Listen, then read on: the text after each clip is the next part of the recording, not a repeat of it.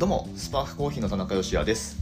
この放送は仙台で自家焙煎のコーヒーショップを経営しております私がちょっとためになるコーヒーの話とビジネスと子育ての両立目指して奮闘する日々の話をお届けする番組です。本日は9月の23日金曜日の放送です。春分の日なんですね。はいということでやっていきましょう。休日の祝日の放送でございます。またしてもあまり時間がないのでサクッといこうと思うんですがツイッター僕あんまり自分からなんかをこう、えー、目的を持って発信するってことがいまいちできてなくて全然使えてないんですけど、まあ、コーヒー関係の方コーヒー関係の方っていうか、まあ、コーヒーの話題をつぶやく方ってことですけど、まあ、何人かフォローしてるんですね。でその中でちょっと面白いツイートされてる方いたのでそれご紹介させてください。ツイッターってまあ公開情報だから多分読み上げたりしても大丈夫なんだろうなきっとな。うん。で、えー、僕フォローしてる人ででどうやら僕のフォローもしていただいてるようなんですけれどもリモさんっていう方アイコンがエスプレッソの写真なんかクレマがしっかり乗った美味しそうなエスプレッソの写真をアイコンにされてるリモさんっていう方いらっしゃるんですけれどもその方の昨日のツイートですね。ちょっと読み上げますね。最近行くようなコーヒー屋さんではその日いい感じの豆や抽出やメニューみたいなおすすめを聞きたいので次重要です。初めてでもコーヒーオタクだと分かることがごめんなさい。初めてでもコーヒーオタクだということが伝わるように頑張ってる、うん、という、まあ、そういうツイートをねされてたんですけど。いやなんか本当あざすって感じなんだけど。はい。まあ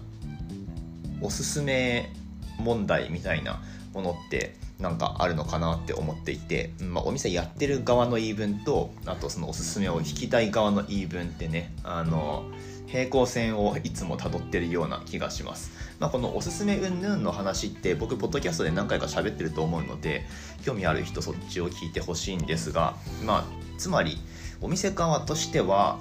やっぱりそのお客さんにお客さんの求めるものに応えたいっていうのがあるんですね。うん、でその求めるものっていうのが味わいなのか驚きなのか、えー、まあ、もしくはその店主の好みが知りたいなのか、まあ、いろんなパターンあると思うんだけどそのどのパターンかぐらいは教えてほしいなっていうふうにお店側は思ってます。うん、っていうまあなんかちょっとなりともヒントがないと、まあ、例えばそのなんだろうな今9月なんてえ、秋のおすすめでなんかパンプキンスパイスラテとか出してるとするじゃないですか。うんえー、まあ、でもおすすめがその 季節商品がその商品だったとしてその今目の前にいるお客さんにこれを勧めていいものかっていうのは、まあ、やっぱり迷うんですよお店側としては。うんなんかフィルターコーヒー飲みたいっつって来てんのにおすすめはって聞かれてじゃあパンプキンスパイスラテっすねっつって、えー、でまあ間違ってそのお客さんそれ頼んじゃってでなんか やっぱりあのコーヒー飲みたかったのにこれ勧められたみたいなで星一つですみたいなレビューつけられたりした日にはもう何て言うかねあの怒りのやり場もないのでレビューつけた人の素性なんて分かんないですからね。っていう、まあ、レビュー云々の話は置いといて、まあ、とにかくその求めるものにある程度こうあった提案をしたいなっていうふうにお店側は考えてます。はい、っていう前提がある中でお客さん側としても、えーとまあ、この方お客さんだと思うんですけれどもコーヒーオタクだということが伝わるように頑張ってるっていう、うん、あの本当なんだろうなコミュニケーションというか、うん、ある程度やっぱ必要だなと思います。で、まあ、僕がお店に行く側だった時に、えー、どういう風にしてたかっていうと、うんまあ、特にねコーヒー駆け出しの頃って結構その、まあ、今やすごい有名店になってるところとかに僕凸するのが好きで凸してたんですよ。でまあ僕自身も、まあ、タリーズで働いてたりとか、えーとあとは地元のコーヒーの会社でまあ、最後の方は焙煎してたわけですけどなので、まあ、自分がコーヒーの人ですよっていう、まあ、自分の属性をこう明らかにした上で話を進めていくっていうのが、まあ、やっぱりその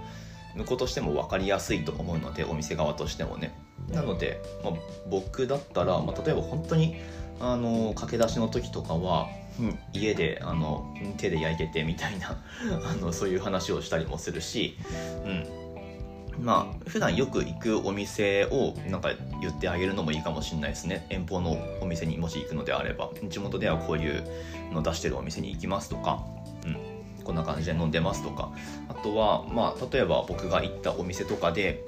焙煎機で富士ロイヤルの1 0キロが入ってるお店だとしたらあ僕は仕事で5キロの半熱風使ってるんですけどこれってこれも半熱風ですかね？みたいなそういう感じでこう行くとあれあれってなるわけですね。うん。まああのそれもあれですよ気持ち悪いやつって思われるの覚悟でいかないとまあなかなかそこから話が進まないんでまあそこはどうにかこう勇気出して突破していく必要があると思うんですけどまあ、この方はとにかくその具体的にどうするっていうのは書いてないと思うんだけど初めてでもコーヒーオタクだということが伝わるように頑張ってると、まあ、いうことですね。いやそれすごいお店側としてはありがたいなと思います。そういうお客さんがいらっしゃったらじゃあ具体的に今だったら僕が何を勧めるかっていうと、まあ、フィルターコーヒー飲まれ飲みたいんであれば間違いなくコロンビアですね、うん。まあ、今おすすめのオリジンってことでもありますし、まあ、ちょっとその発酵プロセス的なものも一応入ってはいる。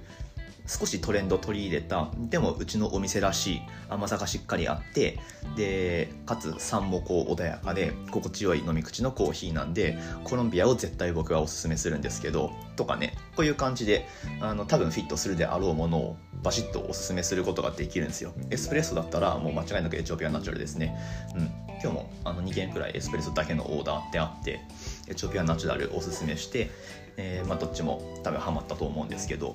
まあそんな感じです。ちょっとなりともその自分があのどういう属性かっていうか、まあ、コーヒーについて、えー、まあこういう好みがあるとか、うん、こういうバックグラウンドがあるよっていうことを、まあ、少しでいいんでで少しあればそこからこうどんどんどんどんお店側もこう手繰り寄せていく感じになるんで、はいあの頑張ってコミュニケーションをとってね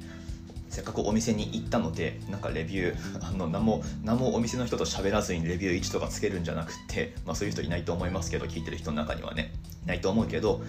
まあ、その体験をいいものにしたいのであれば、まあ、やっぱり少しコミュニケーションを取るっていうのは必要なんじゃないかなと。まあお店側の視点としてしか話せないですけどもはやね、うん。まあ、でもどっちどっちの視点もあの経験した上で僕が言えるのはそういう感じですかね。はい、お店の人と話しないことにはねそのお店の魅力ってやっぱ分かんないですよ。はいということで、えー、3連休スタートですね。多分スパークコーヒーにも県外から来られる方っていらっしゃるんじゃないかな、まあ、何人かいらっしゃると思うんですけれども、まあ、もし、えー、今日ね今日まさかスパークコーヒーに来ようと思ってこれ聞いてるっていう人ももしかするといるかもしれないので、えー、僕多分いつもいますんであのちょっとね勇気いるかもしれないですけどお店の人に、まあ、僕にってことですけどポッドキャスト聞いてますから入ってもらうと多分あの話がスムーズだと思うのでぜひぜひそんな感じでコミュニケーション取ってみてください。はいということで今日は、うんとまあ、Twitter からちょっとおすすめおすすめ論について、えー、一つお話をしてみました。リモさんって聞いてるのかな？多分聞いてないと思うけどはいありがとうございます面白いツイートでしたということで、えー、オンラインストアのご利用もお待ちしております。はい、オンラインストアはお買い物マラソンってまだやってるのかな？多分3連休終わりくらいまでやってると思うので、はい、あのー、まだまだキャパありますんで、ぜひぜひ、どしどしオーダー入れておいてください。ということで、明日の放送でまたお会いしましょう。美味しいコーヒーレイティンが輝くコーヒースパークス your day スパークコーヒーの田中でした。娘が起きないうちにね、収録をね、しましたと。